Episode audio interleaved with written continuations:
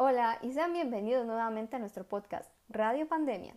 El día de hoy la saludamos Amanda, Priscila, Nicole y mi persona Catalina.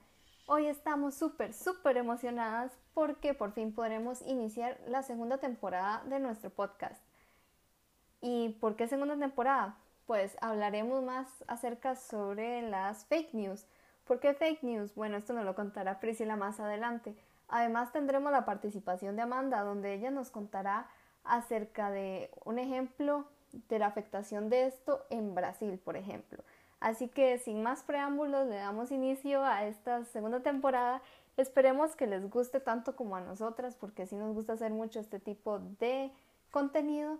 Y aquí vamos. Desde el inicio de la pandemia, la desinformación y las fake news se han propagado exponencialmente al igual que el brote del coronavirus. Estos son falsos comunicados que tienen como objetivo cambiar la opinión pública y que están diseñados para aprovechar las debilidades de las personas y sus emociones negativas, como el miedo, el asco, enojo, tristeza o la indignación.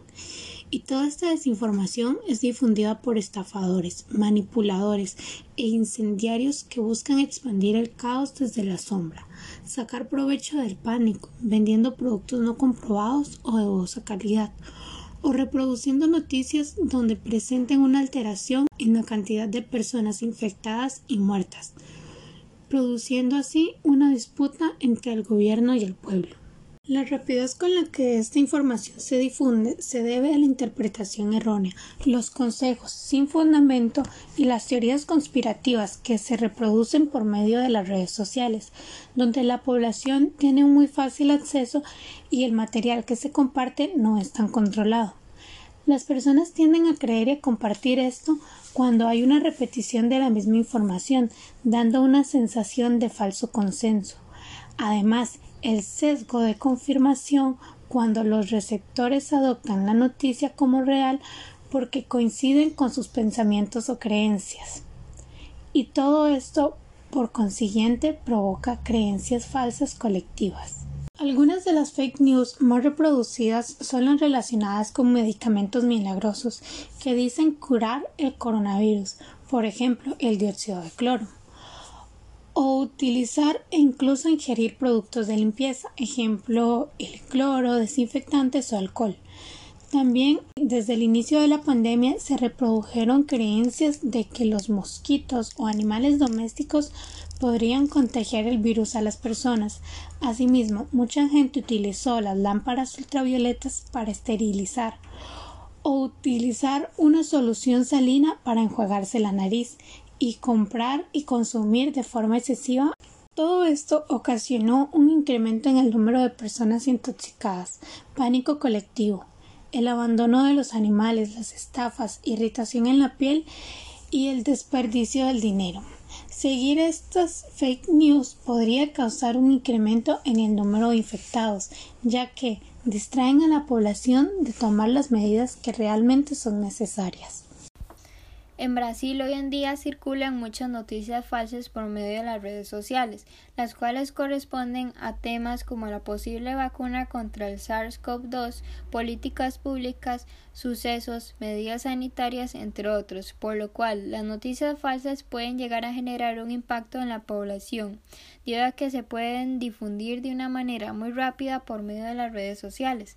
Asimismo, todas estas fake news a cómo pueden afectar fuertemente a una persona a cómo no, debido a que estas varían mucho su contenido, por lo cual en Brasil se aprobó la ley brasileña de libertad, responsabilidad y transparencia en Internet en el Senado Federal el 30 de julio, pero el proyecto aún pasará por la Cámara de Diputados y todavía puede ser alterado.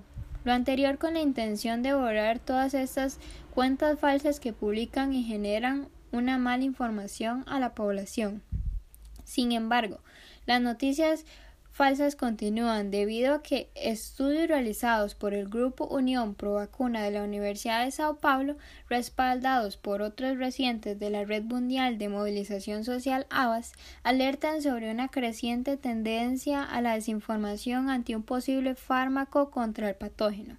Asimismo, estas noticias pueden llegar a tener un alcance cuatro veces mayor en la red social Facebook, que en sitios web de la Organización Mundial de la Salud y otras instituciones sanitarias, por lo cual lo hace muy preocupante que muchas personas todos los días reciban noticias con contenido falso, que lo que generan al final son emociones falsas. Dicho esto, es fundamental revisar bien las páginas de donde obtenemos la información y así corroborar el contenido que difundimos. Por lo que mencionaron anteriormente mis compañeras, tenemos que ser conscientes de que estamos viviendo un momento de incertidumbre global, que las personas están asustadas y que pueden llegar a ser capaces de hacer hasta lo imposible para evitar contagiarse o para salvar la vida de algún familiar. Esto lo digo porque he visto muchas personas, sobre todo jóvenes, que comparten fake news absurdas en modo de burla, sin saber que hay personas vulnerables que por desinformación o por desesperación pueden llegar a creerlas y a aplicarlas. También hay que tener presente que hay personas muy malas capaces de hacer cosas aberrantes con tal de ganar dinero o por simplemente hacer el mal. Así que por más estrés o influencias externas, hay siempre que tratar de analizar la información que estamos recibiendo, tratar de buscar otras fuentes que la cercioren y en la medida de lo posible que sean fuentes confiables y oficiales, de personas profesionales que dedican su vida a la investigación. Y claramente no solo hacerlo nosotros, sino incentivar a las personas que nos rodean a que también estén atentos, sobre todo a las personas mayores que son mucho más propensas a caer en esas fake news.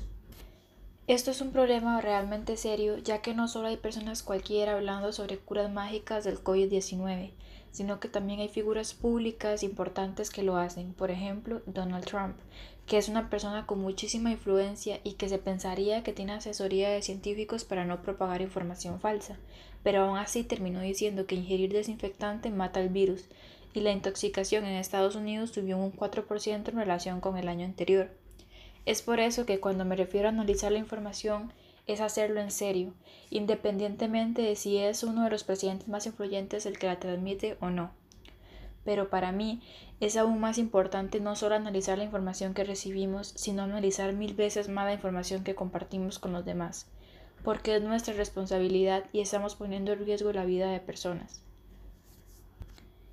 Y bueno, ya con eso finalizamos este podcast. Espero que les haya gustado mucho y que sobre todo les haya servido la información para reflexionar un poco sobre la situación que estamos viviendo. Nos vemos en el próximo podcast y gracias.